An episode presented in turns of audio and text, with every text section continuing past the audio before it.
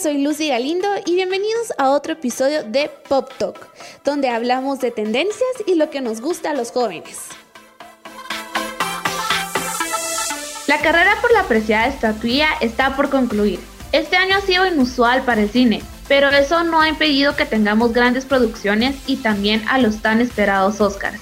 Hoy nos va a acompañar el doctor Javier Pérez Weir, que es periodista y filósofo por la Universidad de Navarra. Actualmente es el director de la licenciatura de Comunicación Audiovisual en la Universidad del Istmo.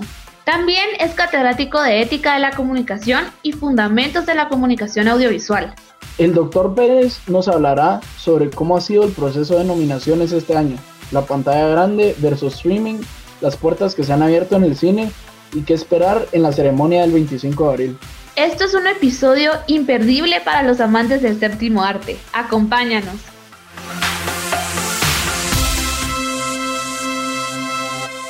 Y bienvenidos a un nuevo episodio de Pop Talk de Onis Podcast. Yo soy Lucía Galindo. Y yo soy Sebastián Manuel. Hoy vamos a hablar de uno de nuestros temas favoritos del programa, los Oscars 2021. Si todavía no saben mucho cómo funcionan estos premios o si tienen alguna duda de cómo se hacen las votaciones, pueden ingresar a Spotify para nuestro episodio de análisis de los Oscars con el licenciado Luis Roberto Sarmiento para conseguir un poquito más de conocimiento e información acerca de esto. Así es, Sebas, y es que de verdad, personalmente es uno de mis temas preferidos de toda la historia, y es que hoy contamos con un invitado, ufa, que ni les cuento, increíble. Es el doctor Javier Pérez Weaver, y muchas gracias, doctor, por aceptar nuestra invitación. Hola, muchas gracias por la invitación y espero poder aportar cosas para que se animen a, ver estas grandes películas que están nominadas este año. Muchas gracias. Y no, de fijo salimos con datos interesantes y hasta hacemos que todos nuestros oyentes se piquen con las películas de los Oscars y las vayan a ver toditas. Bueno, como primer punto queríamos empezar eh, preguntándole qué, qué piensa que es el valor que tiene ganar un Oscar. Es una pregunta muy válida, pero eso es como preguntarle a un atleta qué valor tiene ganar una olimpiada, una medalla en las olimpiadas, creo yo. Creo que ese es la, el título y la, el prestigio que da el poder ganar un Oscar, es poder ser reconocido por la misma gente de tu industria como, como el mejor en ese año y en esa categoría. Hay que tener en cuenta que los Oscars son muchas categorías y también tienen un límite temporal, que hay veces que tal vez una película que no es la mejor que ha salido, pero sí es la mejor de ese año. Entonces también tiene ese componente de, de suerte, si lo quieren ver así. Este año me parece que es uno de esos años en los que las películas que se han presentado cuentan con un poco más de ventaja, pero, pero es eso, es el, el reconocimiento de la industria que te dice tu trabajo este año fue el mejor. Yo creo que todo el mundo aspira a hacer lo mejor en su trabajo. Y si le preguntamos a cualquier, al menos alumno ahí de la Facultad de Comunicación o cualquier persona que se dedique al mundo de la comunicación audiovisual y del cine, todos aspiran a un Oscar y lo consiguen muy pocos. Entonces, tenerlo es claramente un signo de, de reconocimiento a un trabajo y que no todo el mundo lo, lo, puede, lo puede conseguir. Que estoy totalmente de acuerdo con eso. Al final de cuentas, pues recibirlo hace que toda la producción y toda la dirección y todos los involucrados en la película eh, se, sientan, se sientan orgullosos. Eh, usted había mencionado que el, el, formar parte de estas películas de este año tienen una ventaja. ¿A qué se refiere con, con eso? Pues me refiero a que este año, pues como todos sabemos, la pandemia ha influido mucho en todo el mundo y la industria cinematográfica no es una excepción a eso. Entonces se han podido producir menos películas, sobre todo cuando estuvo más cerrado al inicio de la pandemia, pues porque no habían protocolos, porque no estaba previsto, porque no sabían cómo, cómo trabajar. Toda persona que trabaja en una producción audiovisual sabe que una película conlleva el contacto de mucha gente y, y controlar eso con todas las medidas de biosanidad y seguridad es muy complicado. Entonces, es una industria que se ha tenido que rehacer. Y luego también depende mucho de los cines, porque ahí es donde consiguen mucho dinero las grandes producciones. Y lógicamente lo que han hecho muchas productoras es retrasar los estrenos. Creo que todo el mundo estaba esperando la película de Marvel que se llama Black Widow. Y la siguen esperando y la seguirán esperando hasta que no salga este año. Y así ha pasado con muchas otras películas que se iban a estrenar este año, pero por motivos económicos, pues se ha retrasado su estreno y por tanto no participan en esta edición de los Oscars.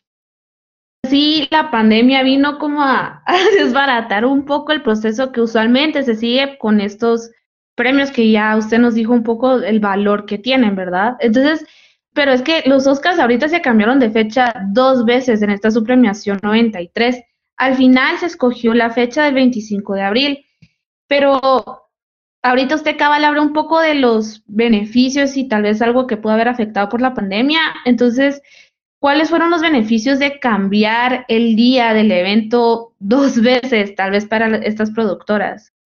Bueno, sí, se cambió por dos motivos eh, las fechas. La primera es porque se preveía una ola.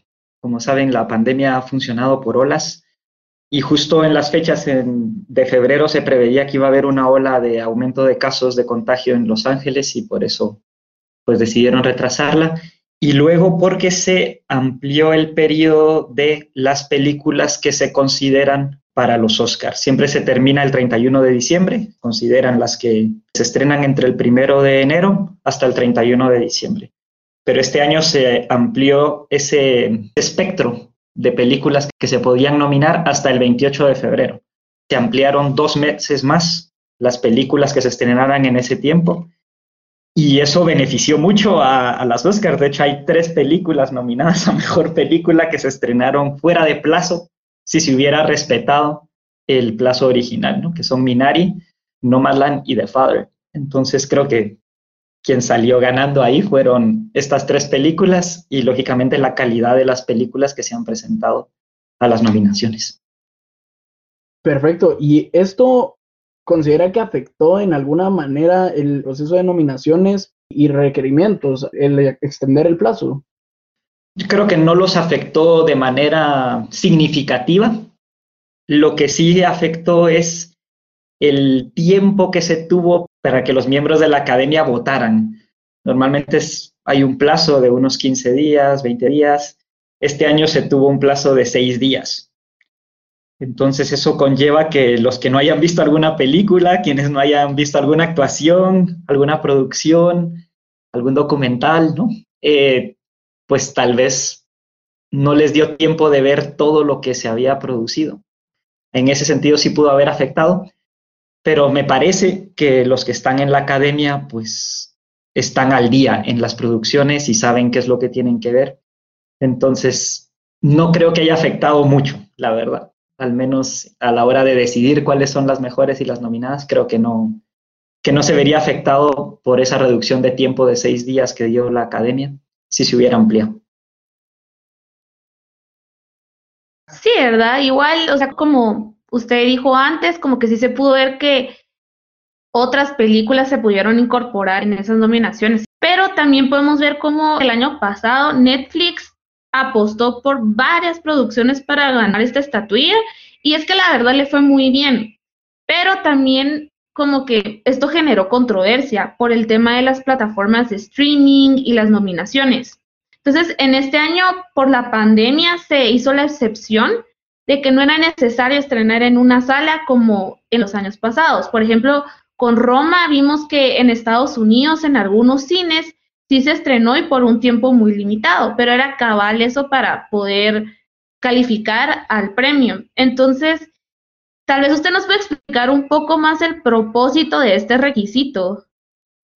Sí, yo soy, en este sentido, soy un poco más romántico en el sentido de que las películas están hechas para verse en pantalla grande. Y los cines tienen una magia que uno puede llegar a imitar en su casa. Pero tristemente, creo yo, eh, hay películas que actualmente la gente las ve, por ejemplo, en su celular y ni siquiera con audífonos. Y créanme que las producciones que se hacen de cine no están hechas para verse en celular y no están hechas para escucharse con los altavoces de los celulares o con unas compus que tal vez no tienen la pantalla, no tienen una resolución adecuada. Entonces, yo creo que es una manera de respetar que tiene la academia su propio trabajo. Es decir, nuestras producciones tienen una calidad en la que se puede apreciar de una mejor manera en las salas de cine. Y luego también hay un motivo de justicia, porque las películas han vivido anteriormente gracias a todas las salas de cine. Y sería muy duro eh, quitarle toda la industria del cine, que es lo que ha mantenido a las películas durante tantos años, solo porque hay eh, servicios de streaming ahora. Entonces también creo que la academia tiene esa deuda con todas esas salas de cine que han existido y que existen todavía, porque hay muchas, ¿no? Entonces es una cuestión histórica y también una cuestión, como les decía antes, un poco más romántica de poder disfrutar de los productos de la mejor manera posible. Yo la verdad estoy muy de acuerdo con eso, considerándome una persona que eh, antes de la pandemia asistía constantemente al cine, lo más que podía, yo sí siento que se pierde muchísimo cuando se ve una película fuera del cine, pero independientemente de eso, no considera que tal vez sería un poco injusto para las otras películas que no llegan a, tener la oportunidad de presentarse en pantallas grandes por medio de, los servicios de streaming que no se les tome en cuenta. Sí podría parecer que es injusto, pero me atrevo a decir que, que sigue siendo igual también en las plataformas de streaming. A fin de cuentas, las películas así que tienen tal vez un poco presupuesto o no tienen tanta publicidad o no tienen un gran nombre detrás, aún así no van a ser vistas, aunque este año tenemos un par de excepciones gratificantes entre las nominadas a Mejor Película, como puede ser Sound of Metal, pero, pero creo que seguiría pasando lo mismo. Lo que harían las productoras sería simplemente centrarse en que sus mejores películas de los servicios de streaming fueran las que se vieran, porque a fin de cuentas también hay una gran campaña publicitaria detrás de todas estas películas. ¿Y usted cree que se quedará esta regla habiendo ya oportunidad de estrenos en, en streaming o solo será esta excepción por la pandemia? Pues me atrevería a decir que es una excepción, que en cuanto se puedan abrir las salas de cine de una manera más ordinaria, se volverá a tener la misma regla que antes, por los dos motivos que les he dado, porque hay un motivo que los directores de cine, yo creo que toda persona que trabaja en una película tiene la ilusión de que su película se estrene en una sala de cine, y luego por todo ese servicio que dan, y hay una industria y son empleos y es trabajo de mucha gente que se dedica a las salas de cine. Entonces creo que va a ser excepcional. Lo que no sabemos es cuánto tiempo va a durar la pandemia y a qué se refiere eso de ir uno al cine de manera ordinaria. Pero bueno, ahora acaba de salir la, película de Avatar, por ejemplo, otra vez en, cine en, en, China y ha vuelto a romper el récord que tenía Endgame como película que más dinero ha recaudado en cines. Es que una película que recauda mil millones de dólares en taquilla, eso es un dinero que la industria, creo, no está dispuesta a perder. Y eso no lo consiguen con los servicios de streaming. Entonces creo que va a ser una excepción y que volverá esa norma en cuanto se pueda. Sí, es que tal vez usted al principio comenzó con una respuesta muy romántica, pero la verdad es que después con lo que nos fue aportando es más que solo romantizar el hecho de presentar una película en un cine, sino que esto también podemos ver que tiene efectos económicos y tiene una razón en sí lógica para poder tener ese requisito. Pero también tal vez no siente que se cierran un poco. Por ejemplo, a veces dicen que, como dijo Seas, por este mismo requisito olvidamos algunas películas como las independientes que no llegan a estrenarse a ese nivel.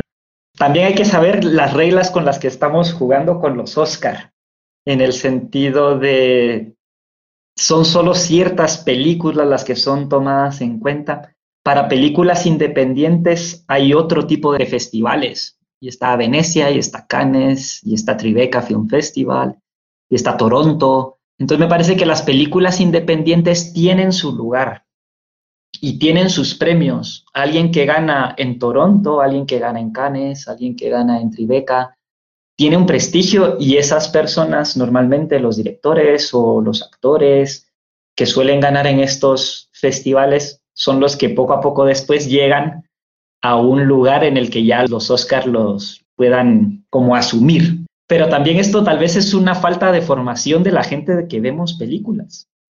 Porque a veces pensamos que solo las películas tipo Hollywood son buenas y no es verdad.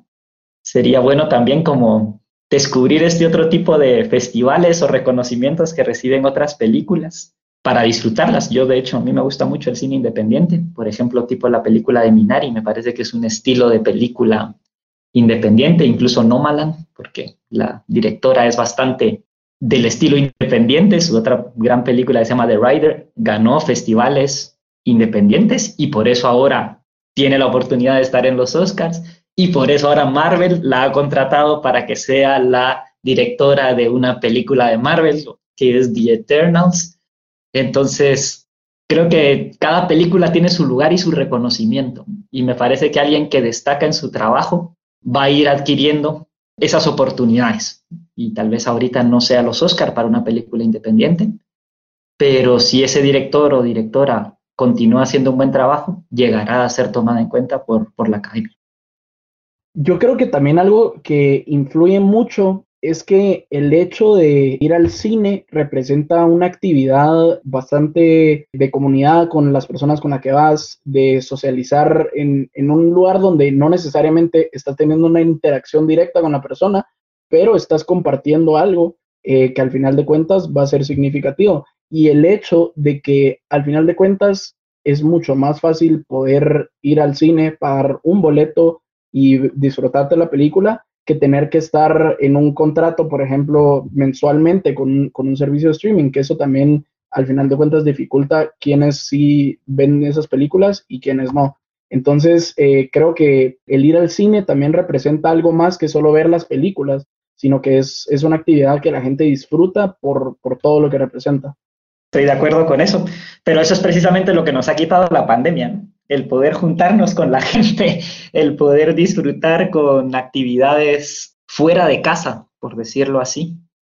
Y también creo que hemos tenido mucha suerte de que existieran los servicios de streaming durante la pandemia. Imagínense que esto nos pasa hace 10 años y qué hubiéramos estado haciendo, cómo nos distraemos. Hubiera sido más complicado, ¿no? De hecho, sí, hay series que, que la gente no hubiera visto si no hubiera sido por pandemia y, o películas, porque gracias a que están los servicios de streaming uno puede, puede ver esas películas que tal vez no hubiera visto de otra manera porque no hubiera ido al cine a verlas. No creo que estén en guerra el servicio de streaming con las películas y el cine. Me parece que es más bien, se ayudan mutuamente. Si se hace bien, creo que todos somos capaces de ver películas en streaming y también, como decías, Sebastián, la ventaja de ir al cine es que uno está pagando por esa película en concreto. No estoy pagando por un pack, sino que quiero ir a ver esa película, disfrutarme esa película en las mejores condiciones posibles. Y si puede haber poporopos, todavía mejor. y con mis amigos. Entonces creo que, que el cine tiene su plus y creo que los servicios de streaming en la pandemia nos han ayudado mucho porque nos han permitido tener acceso a un montón de cine que de otra manera tal vez no hubiéramos visto nunca. Sí, yo creo que también soy mucho de la opinión de, del doctor Javier, que creo que es algo que se complementa. Siento que ahorita lo que está pasando es que se está viendo cómo el cine puede ayudar a los servicios de streaming y cómo los servicios de streaming también pueden ayudar al cine. Siento que es todavía algo a lo que nos estamos adaptando, pero todavía lo miramos como guerra. Pero también algo que usted ya tocó en, una de sus respuestas es a Chloe Zhao y a Emerald Fennell, que son dos directoras que ahorita están nominadas a Mejor Dirección.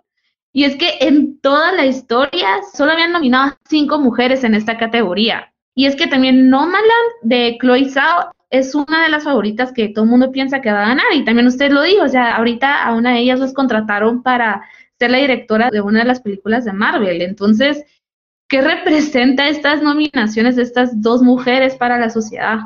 Pues yo creo que representa, bueno, no representa, pero llegará a representar lo pilas, lo buenas que pueden llegar a ser las mujeres también en esta industria. Creo que antes tal vez no se nominaban tanto porque no había tal vez tantas metidas en la industria también. No es que sea una cuestión a veces de, de que no se quisiera tomar en cuenta a las mujeres, sino simplemente no había tantas que estuvieran tan interesadas o no había tantas oportunidades en universidades o en la industria para que ellas aportaran. Para mí esto es buenísimo, que haya dos mujeres nominadas. Eh, como saben, en la facultad tenemos ahí la, carrera de comunicación audiovisual y tenemos unas alumnas que son geniales, que uno dice, wow, eh, tienen una capacidad de ver las cosas, de, dirigir, de grabar, que tal vez los hombres a veces no tenemos. Y entonces eh, creo que eso va a ser todavía más rico todo el cine, porque uno va a poder tener la perspectiva tal vez más femenina. Y creo que de verdad que son gente muy trabajadora, gente muy buena. Y que haya dos nominadas, es la primera vez que hay dos nominadas a la vez, las demás siempre eran nominadas así eh, como sueltas, ¿no? Y solo una ha ganado con una película que es muy buena que se llama The Heart Locker. A ver, y creo que este año va a ganar eh, Chloe Zhao porque ha ganado los, los Globos de Oro y siempre los Globos de Oro pues suelen tener cierta influencia también en los Oscar, eh, o al menos muestran una tendencia de, cómo van a ir los votos. Entonces, por mí mejor, yo creo que mientras más gente dirija, mejor, y las mujeres son muchísima población, lógicamente, y eso va a hacer que la, que la dirección, en este caso por ser directoras, de películas sea muchísimo mejor, porque hay más competencia en ese sentido y eso siempre ayuda a que uno tenga que mejorar. Entonces, es una gran noticia, creo yo, que haya dos mujeres nominadas a Mejor Directora. Y hablando un poquito de, de Chloe Zhao otra vez, como había mencionado que ella iba a trabajar ahorita en, un proyecto para Marvel, ¿verdad? Las películas de Marvel eh, nos han demostrado que tienen buenos ratings en cuanto a audiencia y en cuanto a crítica, pero nunca han sido tomadas para tipos de premiaciones como esta, ¿verdad? No se considera que esto desamerita, por ejemplo, su trabajo eh, más profesional o un poco más artístico con, películas de este tipo. Em, no, creo que un gran director es capaz de hacer distintos tipos de películas. Y yo soy fan, por ejemplo, de un director que se llama Taika Waititi, que, fue el que hizo la, película de Thor Ragnarok, que uno se muere de la risa con esa película. Y también ha dirigido algunos capítulos y es actor también, pone la voz al menos en The Mandalorian, pero también es el director de Jojo Rabbit. Entonces, una persona que es capaz de adaptarse al tipo de, película que tiene que hacer y creo que un gran director es capaz de hacer eso, de transmitir lo que quiere. Entonces, creo que no demerita el estar pudiendo hacer una película para Marvel, ni mucho menos, y sobre todo viendo la cantidad de dinero que generan esas películas. Yo creo que ahora lo acabamos de ver ahora con la película que se acaba de estrenar en streaming en HBO Max de, Justice League Snyder Cut, porque es una película que va a ver todo el mundo. Y, Zack Snyder es un gran director y es capaz de hacer películas para superhéroes y películas que no son para superhéroes. También lo hemos visto con Christopher Nolan, que está Tenet en, entre los Oscars de este año, aunque no por mejor película o dirección, pero allí está. Y es capaz de hacer Batman. Entonces creo que es un reto para todo director el poder hacer una película que llegue a tanta gente y que a tanta gente le guste. Es muy meritorio eso no cualquiera puede hacer eso. no es por nada, pero yo que sí tengo contacto con varios fanáticos de Marvel y de DC, que un director se apunta a hacer esa película es también como que aceptar el nivel de presión que va a venir de los fanáticos, porque los fanáticos de Marvel y DC sí son personas muy exigentes. Entonces es de escoger a un gran director para poder satisfacer como que ese, esos deseos, ese interés que tienen los fanáticos por estas historias, ¿verdad?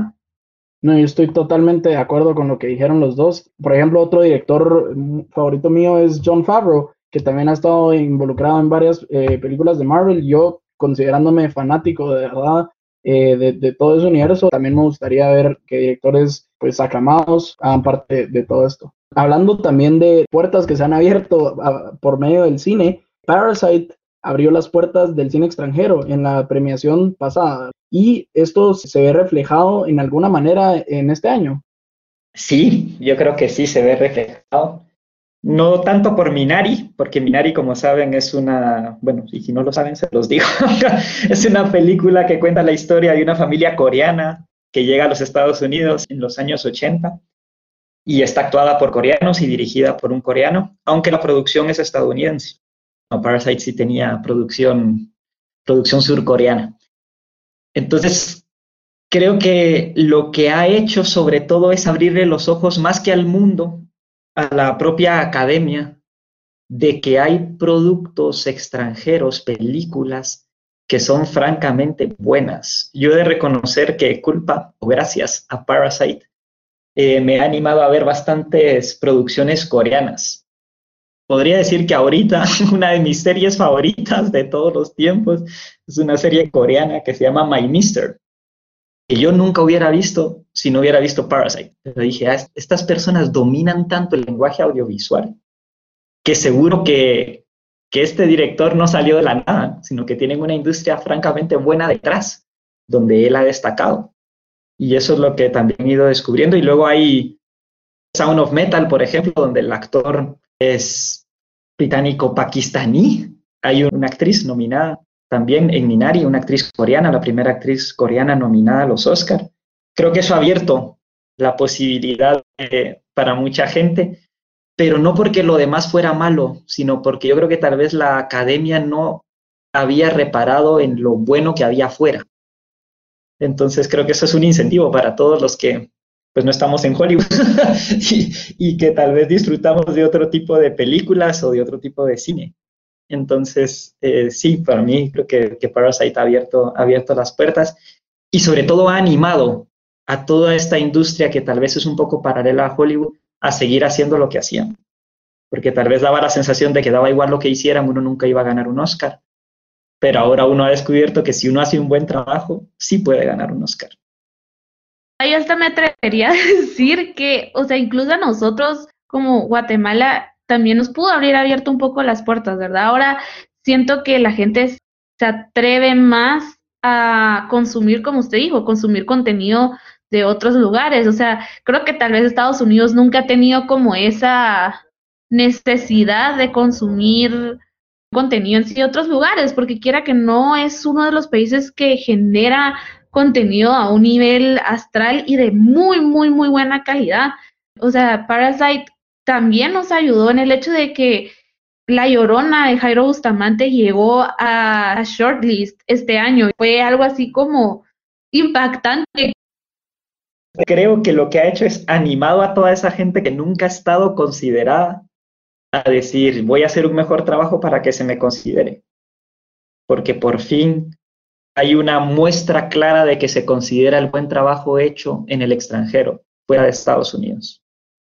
Y también, como, como bien ha dicho Lucy, Estados Unidos tiene la suerte, porque es una suerte, pero a la vez también puede convertirse en un obstáculo de que producen tantas cosas y tan buenas que pueden no llegar a ver hacia el exterior y un producto tan bueno como es la película de Parasite, porque es muy buena y en este sentido no es por quitarle mérito a Jairo Bustamante, pero todavía está lejos de llegar a ser un Parasite. Pero sí se está abriendo un camino y una posibilidad de decir, bueno, un buen producto puede llegar ahí, ¿no? Una buena película puede llegar ahí, da igual de qué procedencia venga. Yo esto lo noto mis alumnos, por ejemplo, ahora en la facultad, son felices porque tienen la ilusión, cosa que antes no tenían, de poder decir, bueno, y si Jairo llegó hasta ahí, nosotros podemos llegar tal vez más lejos, gracias a que Jairo ha abierto camino. Y gracias a que Parasite ha demostrado de que un buen producto extranjero puede ganar mejor película en los Oscars. Productores, personas audiovisuales, mis amigos audiovisuales, yo personalmente sí lo puedo decir de que se emocionaron un montón al ver eso y sentían como a la madre, yo sí puedo llegar a alcanzar eso. Entonces, eso es lo que significa la precalificación de Jairo Bustamante en los Óscares para Guatemala y para todos acá. Pero ahora la pregunta que también mis amigos audiovisuales están haciendo, que quisieran tratar de entender y tal vez esto nos podría ayudar un poco, ¿por qué no fue nominada? Es que es complicado. Como saben, el hacer una buena película es, es difícil y hace falta una industria detrás. Guatemala tiene un problema y es que no tenemos una industria cinematográfica. Eso es así, no tenemos eh, grandes escuelas de actores, eh, no tenemos grandes escuelas de cine. Las que hay son muy recientes, la verdad, son muy recientes. Y Jairo en ese sentido tiene todo el mérito del mundo porque es una persona que ha tenido que buscarse la vida por su cuenta, casi. Tener que buscar patrocinadores, colaboradores, tener que formarse, tener que incluso que crear a sus propios actores, hasta formarlos de tal manera que, lleguen a tener reconocimiento. como saben, la actriz de, La Llorona es la actriz que salía en Ishkanul. Es una persona con la que él lleva trabajando mucho tiempo para poder actuar de la manera que llegue a, recibir reconocimiento. Y en ese sentido creo que en Guatemala hay gente muy talentosa, muy talentosa, pero que tal vez no ha contado con todo ese impulso de una industria que de entre mucha gente muy buena saca a los mejores.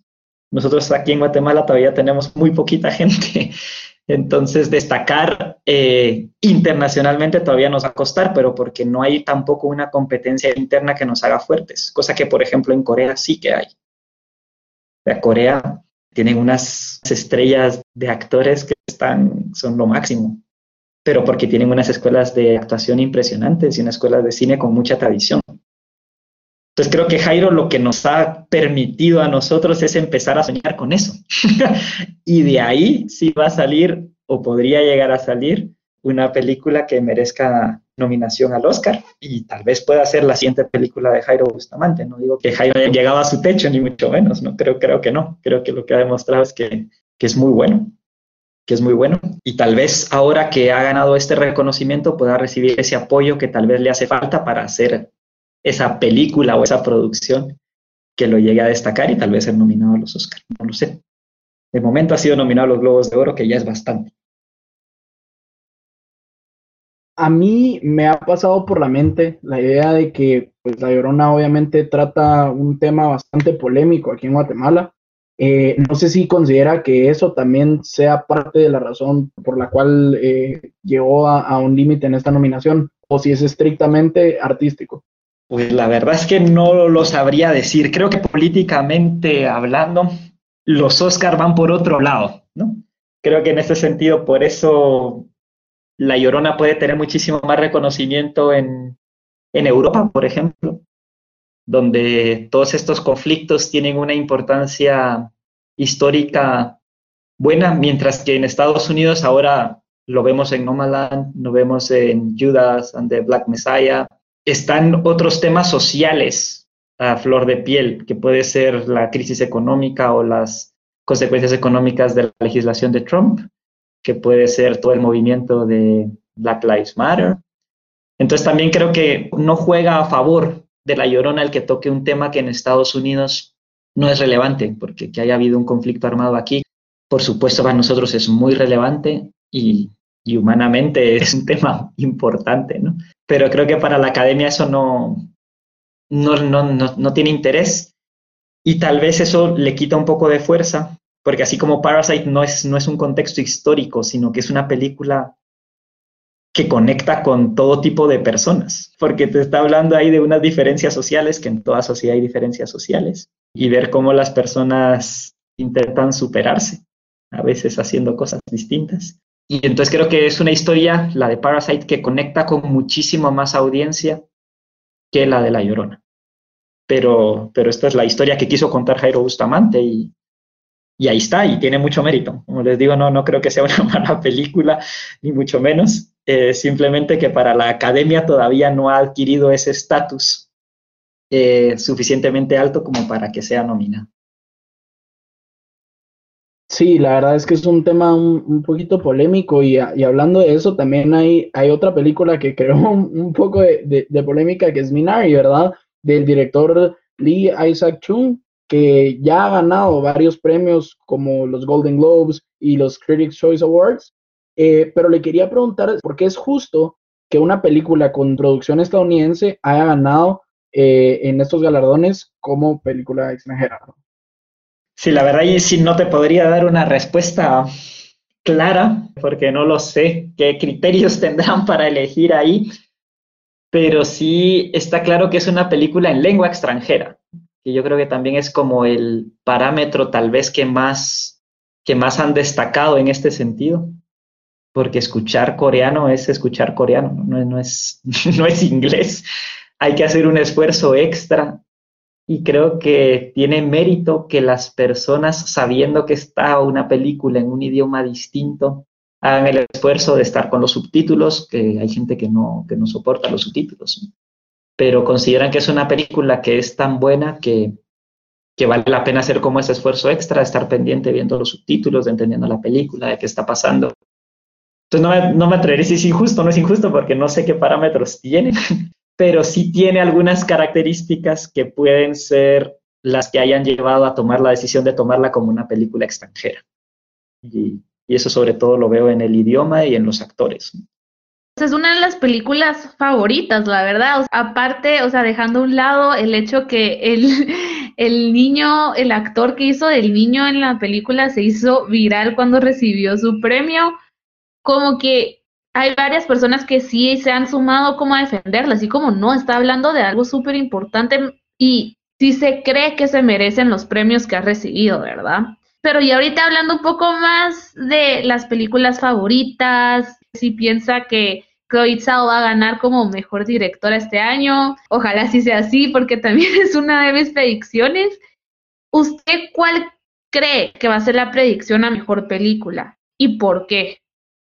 Yo no soy la academia, pero, viendo la tendencia de la academia, eh, creo que va a ganar No Maland. Creo que la va a ganar, porque por muchos motivos. Eh, ya les decía antes que es la historia de una persona que ha sufrido las consecuencias de una administración política concreta en Estados Unidos, en la que, pues como saben los artistas, no es que estuvieran muy de acuerdo y a favor de, Trump, porque no, no es así, de hecho siempre salían en su contra por sus políticas migratorias y por muchas otras cosas, ¿no? Y entonces creo que ese ambiente favorece a que se pongan los ojos eh, en esta película. Creo que también favorece que es una directora mujer, y no es que le den el premio por ser mujer, sino es realmente talentosa y además es mujer. Entonces, creo que eso juega a su favor también. Y luego también la película, les decía que tienen la suerte de que este año no, se pudieron estrenar muchísimas películas. Tal vez esta película hubiera pasado un poco más desapercibida. De hecho, se presentó fuera de plazo, si lo quieren ver así, porque no, no estaba entre el año 2020, sino que es entre las primeras del 2021 y tiene la suerte de tener a una de las mejores actrices que ha existido en Hollywood en los últimos años, que es Frances McDormand que es una gran actriz, de hecho ganó hace unos años el Oscar a Mejor Actriz y ahora está volviendo a ser nominada para ser Mejor Actriz y eso le da mucha fuerza a la película, la actuación que ella tiene. Y luego también es un cine, es un poco contemplativo, es lento, es distinto, es distinto. Creo que demuestra mucho mucho conocimiento del lenguaje audiovisual, pero hay otros grandes directores. Bueno, de hecho son raros, porque este año los directores, si se fijan, hay tres que están nominados por su primera película. Y eso es muy raro. Y creo que es precisamente porque se han presentado pocas películas. Pero eh, Florian Seller por The Father es su primera película.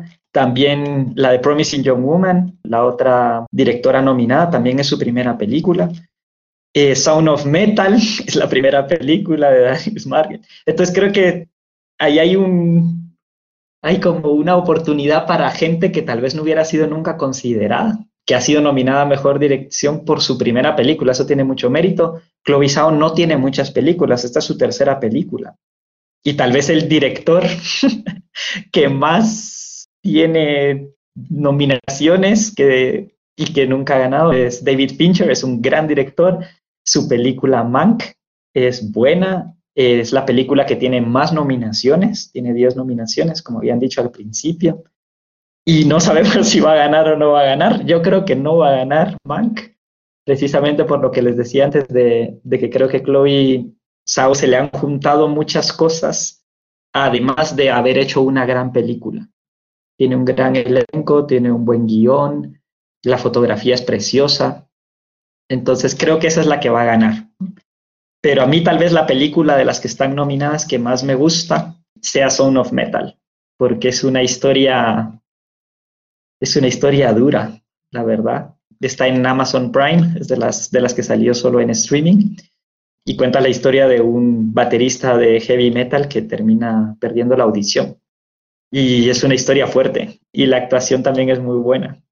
Entonces, me gustaría que ganara esa, pero creo que va a ganar No Land, porque en fin, porque creo que lo tiene todo alineado. Ya ganó los Globos de Oro también. Y eso es lo que me atrevería a decir. No sé si ustedes tienen alguna favorita. eso también sería bueno escucharlo. Mm, pues la verdad es que concordamos en mucho. La que dijo la de heavy metal, la vi. Yo lloraba con él cuando no podía. Es que si es muy fuerte. Él cambia toda su vida a partir de, de la sordera, ¿verdad? Ahora, la de Emerald Fennel, The Promising Young Woman, fue algo que yo dije como, ufa, es tanto lo que como mujer me gustaría que hombres también se dieran cuenta, ya sabe, como que se den cuenta de tanto lo que pasa por la mente de una mujer y lo que le gustaría hacer, porque creo que sí hay mujeres que también piensan igual que, que la protagonista, pero que también se den cuenta de la actitud que ellos pueden tomar. No sé, estaríamos entrando a otro tema muy, muy, muy, muy controversial, pero mejor dejámoslo ahí. Sí, no, estoy de acuerdo que hay, hay, películas que sacan temas que son muy relevantes, pero creo que no por eso tienen que ganar mejor película. Creo que son películas dignas de ser vistas y que plantean problemas importantes. Pero ya eso, a decir que es la mejor película, eso ya creo que habría aquí más dificultades para aceptarlo. Entonces me parece, de hecho, que, que es mejor No Malan que, que, que, Promising Young Woman. Pero, pero entiendo lo que quiere decir y lógicamente creo que esa es la, la intención con la que la directora ha hecho la película. Y luego la actriz principal es, es una gran actriz, a mí me encanta ella. Entonces, tiene mucho mérito también la película. Y no por nada ha sido nominada a Mejor Directora y a Mejor Película. Y no sé si Sebastián tiene alguna favorita. Siendo músico, Sound of Metal es una con la que me identifico mucho porque es un miedo que a mí me da, la verdad. El perder el oído es, es un miedo bastante grande para mí, entonces me siento bastante identificado, ¿verdad? Con esto, pues podemos llegar a concluir. Ya hablamos un poquito sobre el impacto que tiene el streaming eh, hoy en día, ¿verdad? Cómo representa una gran parte del cine, pero independientemente de esto, siempre va a ser el medio por el cual se presentan estas grandes películas. También hablamos sobre la importancia de la dirección de las mujeres y el impacto que están creando en esta industria que no se había visto esta representación por parte de mujeres y sobre el boom del cine internacional que últimamente se ha expandido a lo largo del mundo y nos ha enseñado que al final de cuentas el cine internacional pues representa una gran parte de, la industria y crea contenido de calidad increíble. Sí, Totalmente, creo que aprendimos un montón, muchas de nuestras dudas se aclararon, creo que también salimos picados para ver estas películas. Yo, por ejemplo, no he visto Nomadland porque no he tenido tiempo, pero creo que ahora sí voy a hacer un espacio en mi horario para ver la película porque se escucha muy buena, la verdad. Y llegamos al final de nuestro episodio. Muchísimas gracias, doctor Javier, por sentarse un ratito a hablar con nosotros, aunque sea virtual, pero muchísimas gracias por un poco de su tiempo y compartirnos de sus vastos conocimientos. Muchas gracias a ustedes por la invitación y espero que haya servido para que se animen a ver estas películas, para estar ahí un poco más enterados y ver quién gana los Oscars. Tal vez aquí nos hemos equivocado profundamente, pero, pero esperemos que no, pero que se lo hayan disfrutado. Sí, muchísimas gracias en serio por, por aceptar la invitación. No se les olvide seguirnos en nuestras redes sociales. Hasta la próxima.